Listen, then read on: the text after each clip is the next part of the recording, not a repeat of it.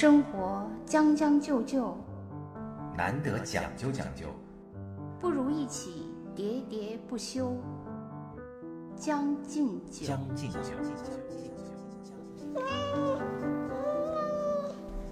大家好，欢迎收听《将进酒》，我是兔子我。是江山。哎，兔子，你在这个不长的人生历程当中，有没有粉过什么人呢？我我确实粉过，我觉得我一路来啊，其实、以前聊过风云，对对对，你作为一个腐女，还聊还粉过谁？一切可腐的，其实呢，我我一直觉得吧，就是如果一个人嗯就是能粉上谁，是幸运。为什么这么讲？因为呃，如果你有的人是有一种特殊才能，能不停的谈恋爱，比如江山，这这这诋毁我，但是呢，我是一直在失恋，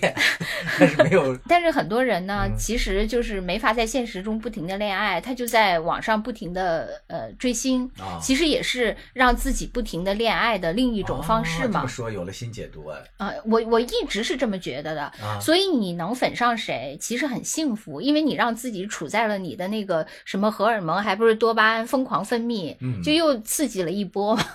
一波分泌活动啊、对，也是，啊，其实还是挺好的。好像那个永远都在恋爱当中啊，热恋当中，这个不行了，换一个所以其实我一直觉得，就是能粉上谁，啊嗯，是很幸运的一件事情。啊！来来来，先给我们讲讲你这幸运的几件。但我的问题就是，我现实中 线上线下都不行，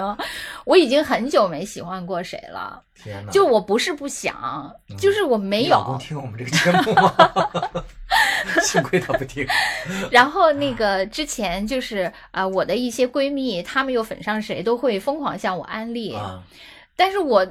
我就是粉不上，没有办法，我很努力啊去倾听他们。我记得我以前跟我我有两个闺蜜嘛，啊我其中有一个闺蜜，她已经粉过好多好多人了。然后我常常说，我说你必须得搞一个那个偶像墙，若不然你到老了以后你就那个记不住了，因为至今已经有几十个，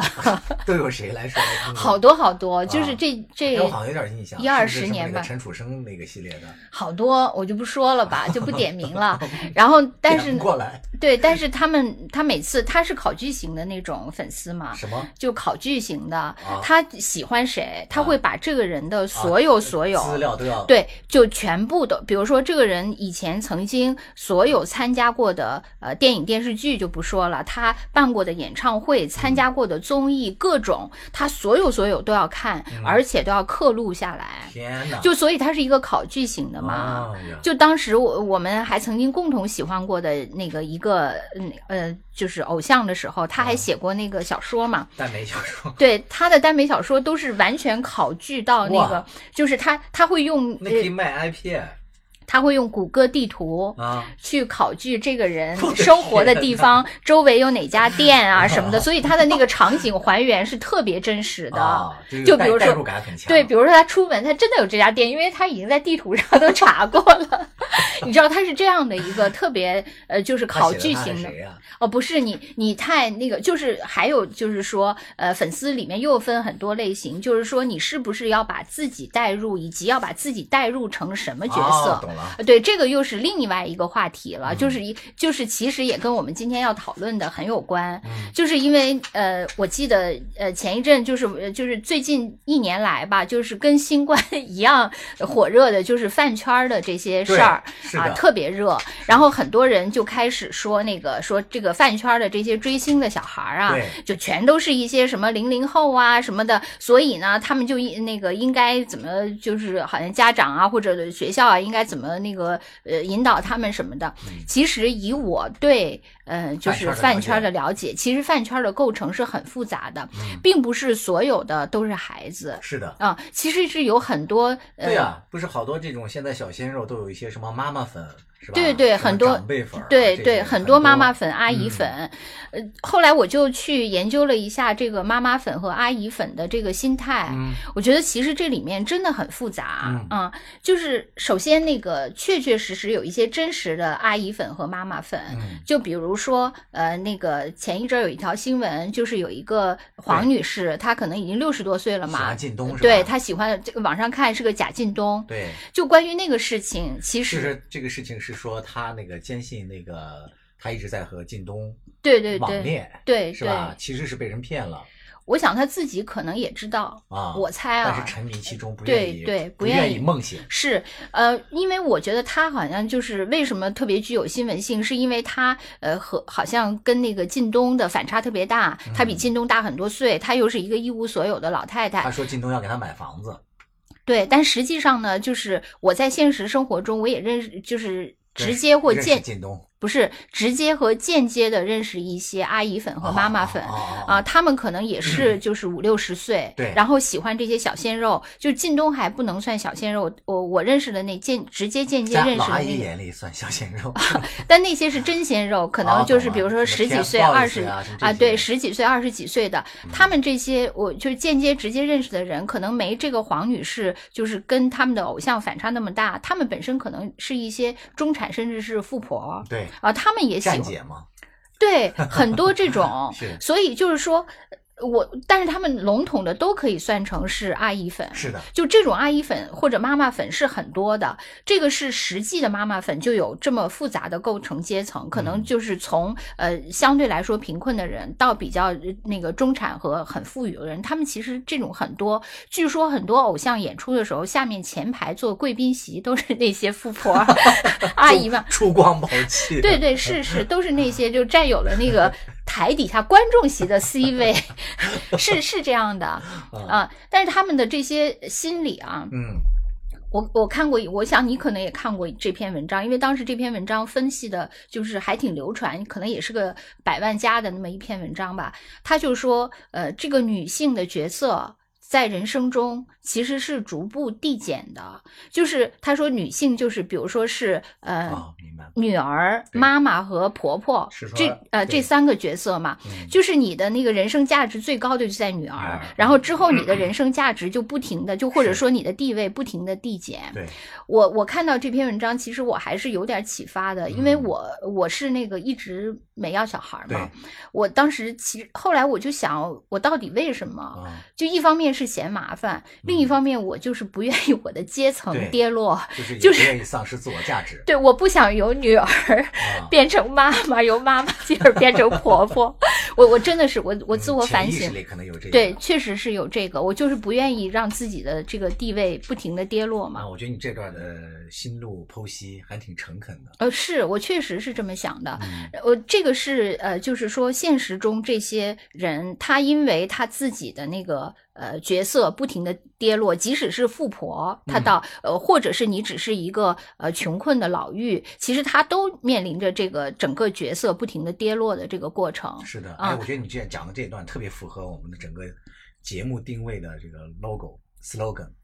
就是生活到底是要将将就就，还是要讲究讲究呢？将将就就那就随波逐流，想都不想，一路跌下去，跌到最后自己也一文不值了，是吧？对，但是我们要讲究起来，哼，老娘就不生，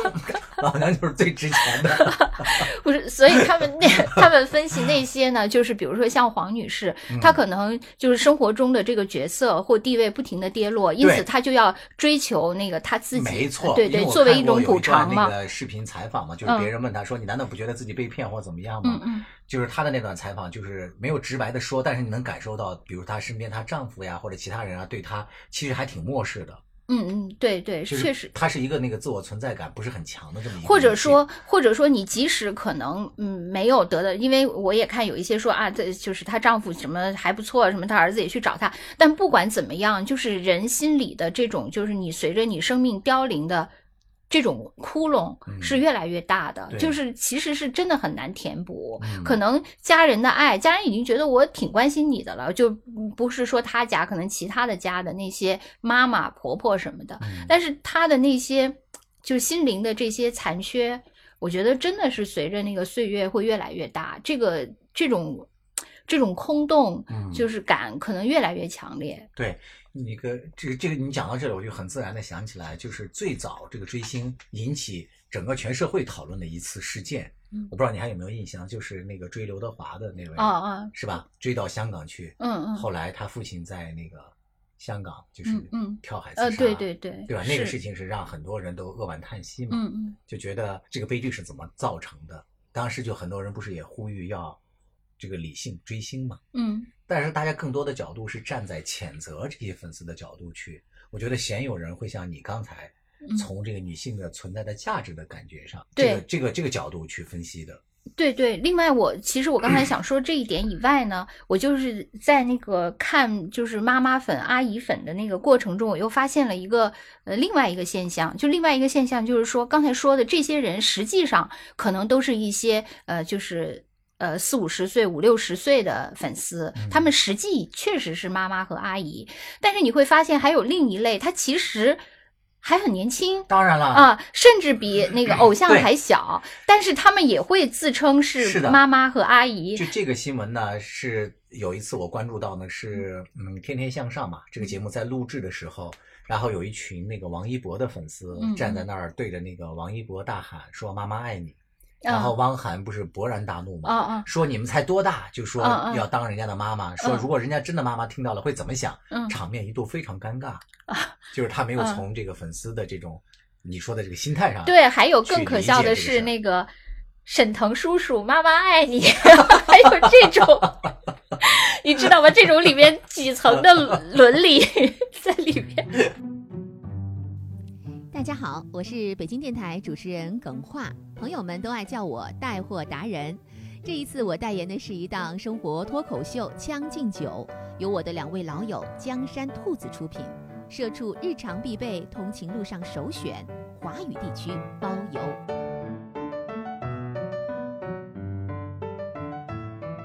呃就是所以呢，我觉得呢，这个可能就是一种女性的心理，嗯这种心理我觉得是很复杂的。嗯，就是因为女性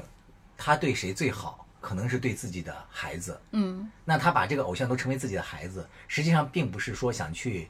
怎么羞辱你，或者说挑逗你，其实只是说我想表达一下我对你的喜爱都到了什么程度。对，就是我，我觉得这里面是有几层，你说的是嗯很重要的一层层，就是说母性是女性天生携带的嘛。对。就我这个人，因为没母性，没什么母性，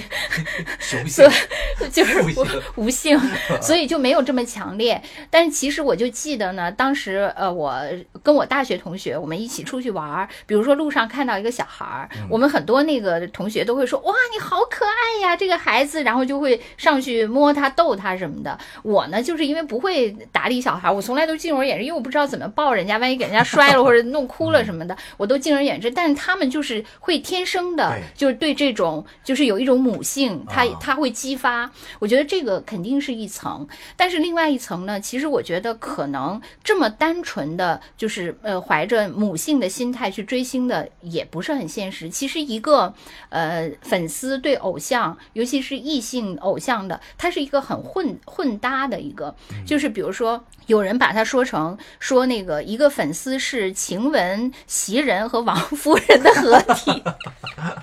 啊，你知道袭人就代表的是那个顺从服侍嘛，啊，对是吧？对对，那袭人代那个晴雯代表的就是呃女友傲娇什么的啊傲娇，对对有点小情绪，对对，他王夫人就是母爱嘛，，对她就是各种，还有管教，对，他就各各种嘛，嗯就是比如说那个他，就妈妈粉这边就是也是，还有什么我我看到有好多那些妈妈都是什么什么妈妈那个那个我养的这个猪终于会拱白菜了，什么就是这类的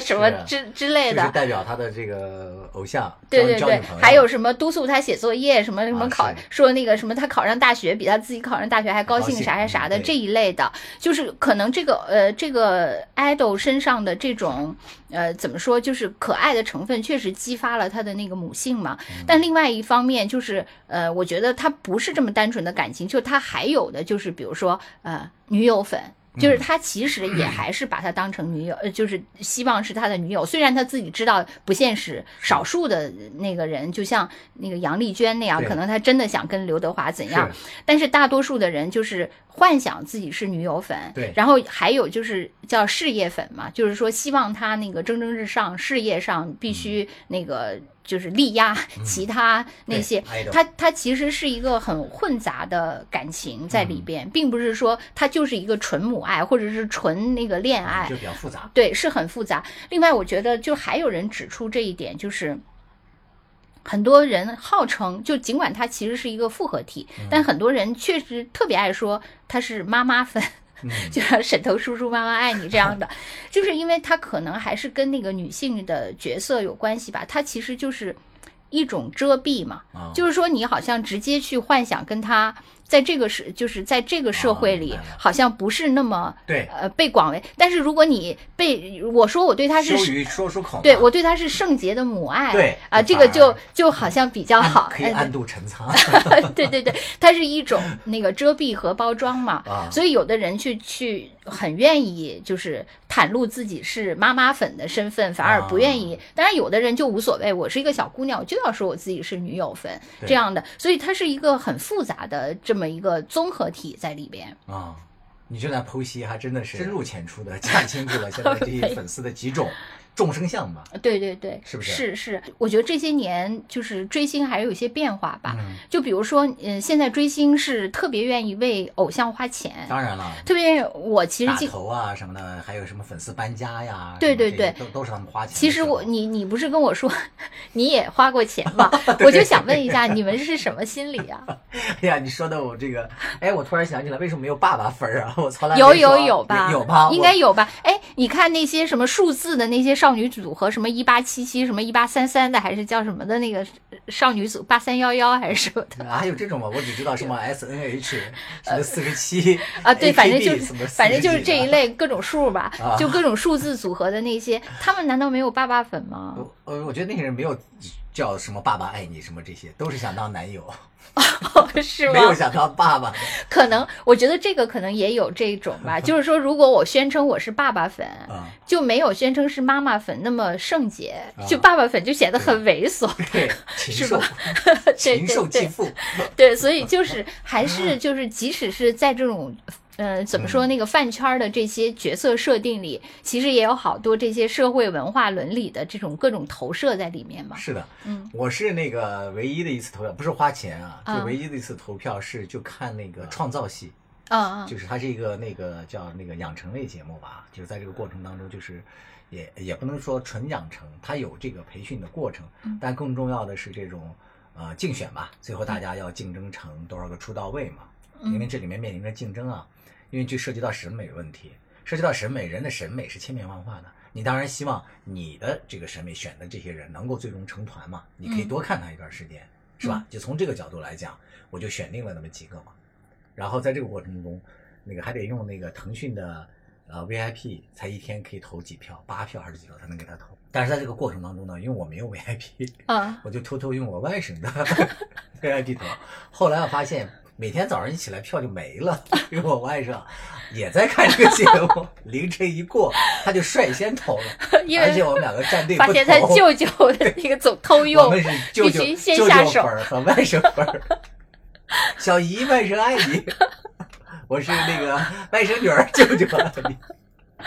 这是一种心粉，是这种心态。哎，对你说的确实是对的，因为我也呃讨论过这个问题。你买没？你除了投票以外，你买没买过周边或者给他那个什么各种呃代言什么的？还有那种，那那你可能还是浅对浅度消费者，还有很多深度消费。就是最早不就是那个超女开始吗？对对对咱们那时候还在一起当同事，咱们身边多少什么玉米呀、什么那个各种那个奇怪的称呼的人，对，现在基本上就是呃一个人戴好几块手表，说为什么戴这么多表啊？这都是玉米代言的。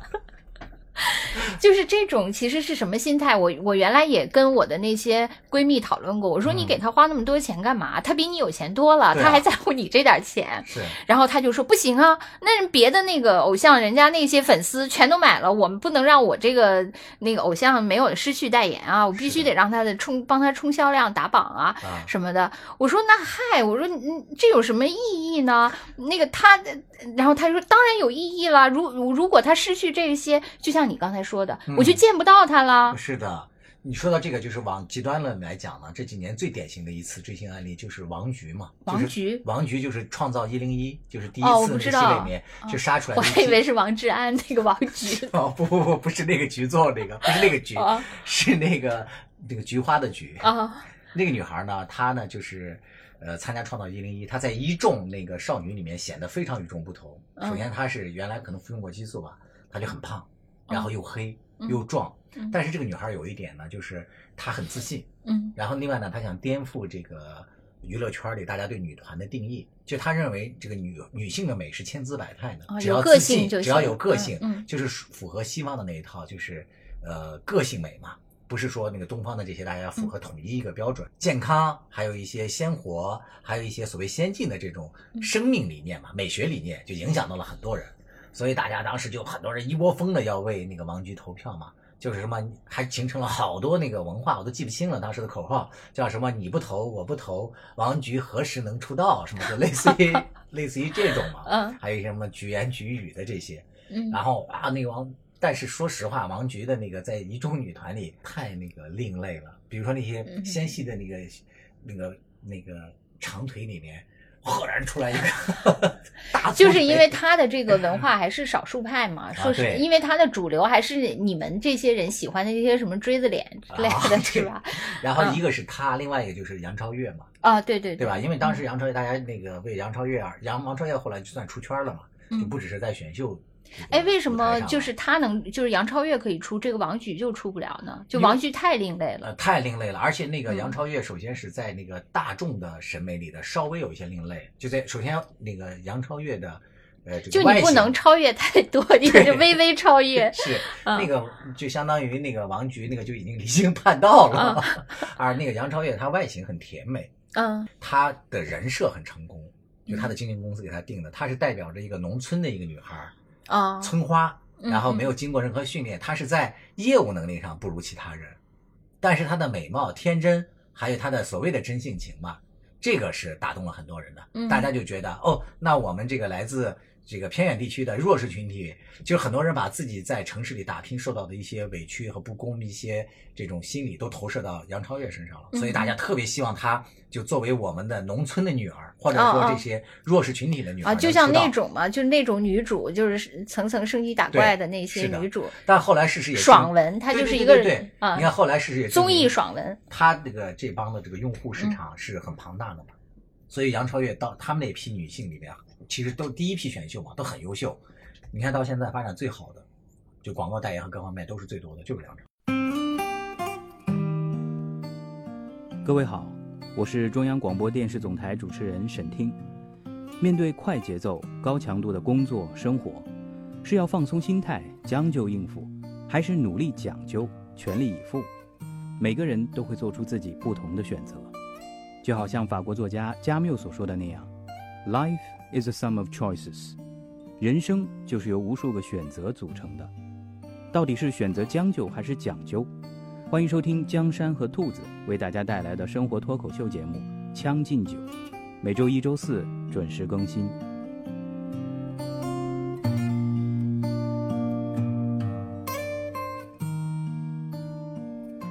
就是剪头发，我的那个给我剪头发的那个理发师，嗯，他呢是一个特别热爱音乐，就是被那个剪发给耽误了的他那个。喜欢什么？中国有嘻哈？不是，他是那个去参加的，啊，他去参加那个《中国好声音》啊，啊、他去参加，然后他本身是就是学音乐的啊。他本身是就是呃也是他不是川音的声音好像也就是啊，但是他是四川呃也一个什么音乐学院啊，专他不是川音的，但啊是是四川一个什么学院就专门学那个的。然后他他呢就一直想那个就是实现这个唱歌的梦啊想，因为他就是属于从小喜欢唱歌的那种小孩儿。然后他就到北京以后，他就先开了这些理发店为了维生嘛，嗯但他就一直想参加这些。然后这次他参加的这个好声音就呃进了那个北京赛区的前三十名。啊他跟我说，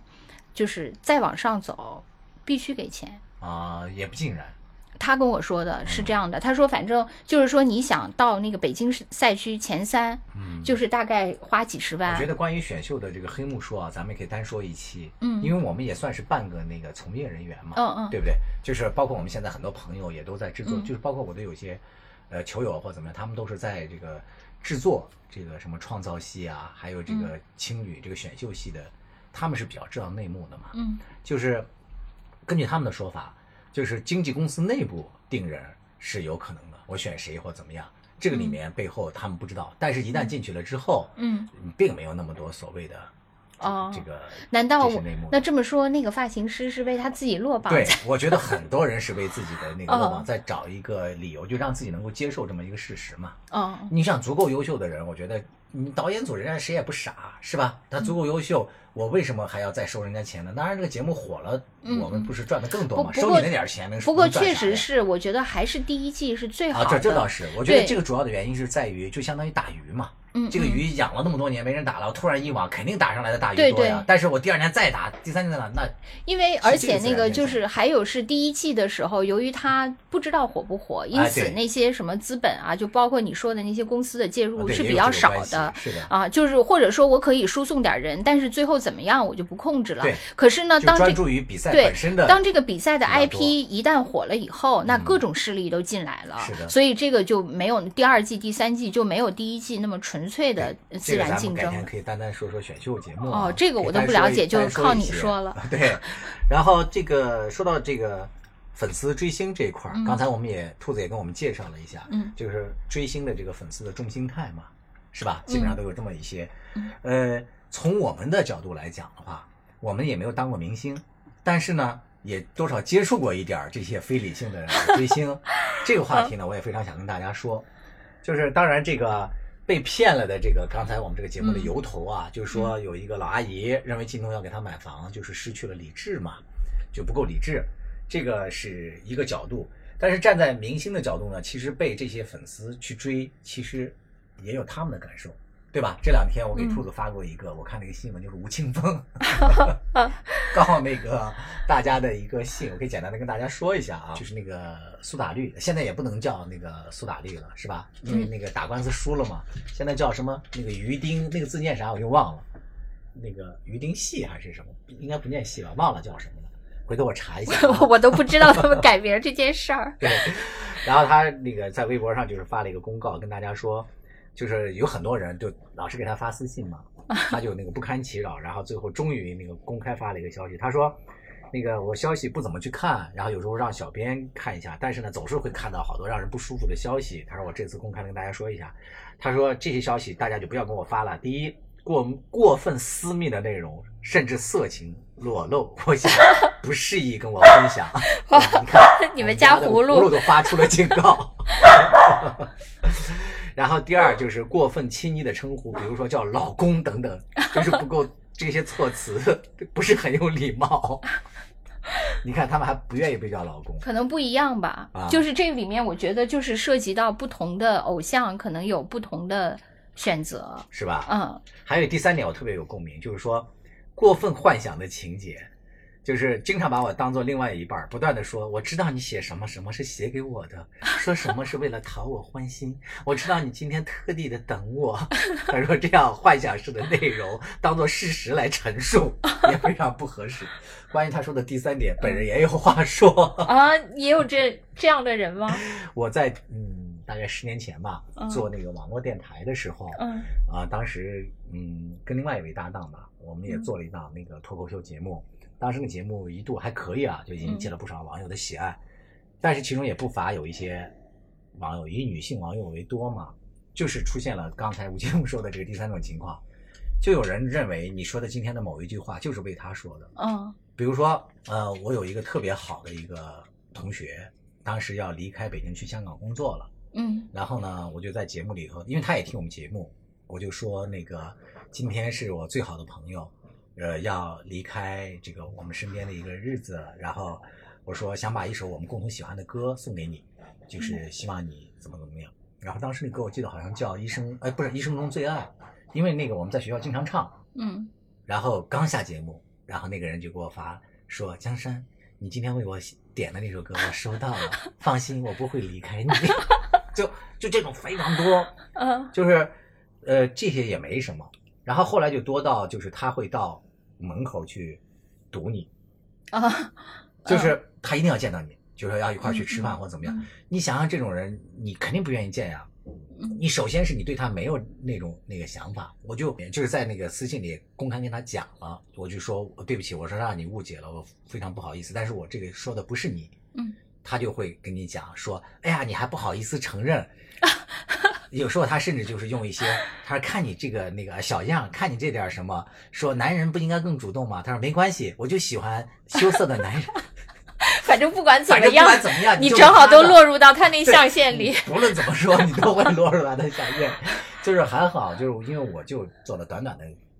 那个就几年节目嘛，嗯然后就迅速摆脱了。他像我其他的一些同事，我原来在节目里也讲过嘛，他现在还在那个中央台在做节目。嗯他下节目之后，真的是要戴着口罩，戴着那个什么要逃走。我跟你讲过吗？什么草丛里、树后、地铁口都有人在等着他，端着热腾腾的鸡汤，是真的鸡汤哦，一锅鸡汤 在等他喝的这种。哎，你知道吗？就是咱们俩曾经共同工作过的那个媒体，嗯就有一阵儿门口有一个 对啊安营扎寨的，就是那个在北还上过北京的好多那个对周报嘛，他就是喜欢咱们的那个一个传统频率的一个主持人。啊，对对，就在那儿安营扎寨了好久。对，，那个主持人就是带着行李被褥，带了一个帐篷。不是主持人带着哦行，不是那个主持人的粉丝 啊，带着那个帐篷，嗯，对，带着是行李，是就住在我们那个门口，住了一个多月吧。然后那个那个也报过警，是是然后，把他清走了，然后用不了多久 就又来了。对，他就又回来了。是的，其实我我刚才就想说，我觉得那个声音这个东西，就刚包括你说的那个呃吴青峰他那些歌，还有那个广播节目主持人，其实声音特别容易给人是的有幻想。没错，我觉得比那个具象的东西，就好像说，是的嗯，对，就好像说你你看小说的时候，你比如说你不什么一一什么一百个哈姆雷特，一百个贾宝玉，什么一百个林黛玉这些，这说你就会有特别特别多的那个幻想，但是一旦拍。你可能就觉得，哎，这这不不是我喜欢的那个贾宝玉，不行。但是拍成广播剧就特别成功，对对对，往往是这样，是的，因为它给你适当的立体化了，啊而且还但是有想象的对空间，但又没有完全给你坐实，就是这种就是是特别恰到好处，又能引发你联想，但又不会让你失望，是吧？就不会做太做它太实了，你也受不了；太虚了，你又嗯没有可想象的空间。所以我其实自己对声音也特别迷恋，虽然我没有那个就是呃。不理智到要冲到人家那个工作的地方，但就是从上大学一直到我工作前几年，就伴随着好多那些呃什么音乐台呀、什么哦交通广播呀、那些主持人，对对对。其实他们都构成了就很多人人生成长的回忆的一部分嘛。对，我觉得其实就是你哪怕冲到了这个工作环境啊，去见见这个人，就是因为电台因为本身也搞一些落地的见面会嘛，我觉得这都没有什么，是吧？但是你千万不要就是呃他的关系就你单方面的进成了恋人关系，就像吴青峰说的，你就管人家叫老公，甚至觉得人家已经是你的老公了，甚至还那个写信造谣。嗯，你看，像我刚才说的那个中央台的这位主持人，他们台里就收到了好多那个举报他生活作风混乱，然后对他始乱终弃，就这样的那个信，甚至还有那个呃粉丝的老公到台里去闹，就是这个人他已经想象就是那个某个主持人和她已经同居或者说那个相爱多久了，把家庭生活都干扰，她老公也信以为真了，就去单位嗯。闹，这种事情经常发生。哎，其实呢，我觉得就是大部分粉丝其实不是这样的，对对对。大部分粉丝我觉得他们就是呃是在一个有限的幻想当中，是的，就是你你说，嗯，就我周围朋友也很多这样的追星的，但是他们啊感情很真实啊，你不能说他感情就比那些真的冲到你面前的人虚就虚假，他其实是一样真挚的，但是他就是能生活在一个有安全距离的这种幻想里。是的，其实这样对双方都好。当然了，他的行为也能自控嘛。啊是的，你说的这些太极端了，这些粉丝，这种对，虽然你说这个人数不多，嗯。但是呢，一个就跟一个核武器一样，就是你你知道吧？就是因为尤其是像中国这些生活工作氛围上相对是敏感日子如后将，一再将就的活着，总有讲究的念想。将进酒，不打烊。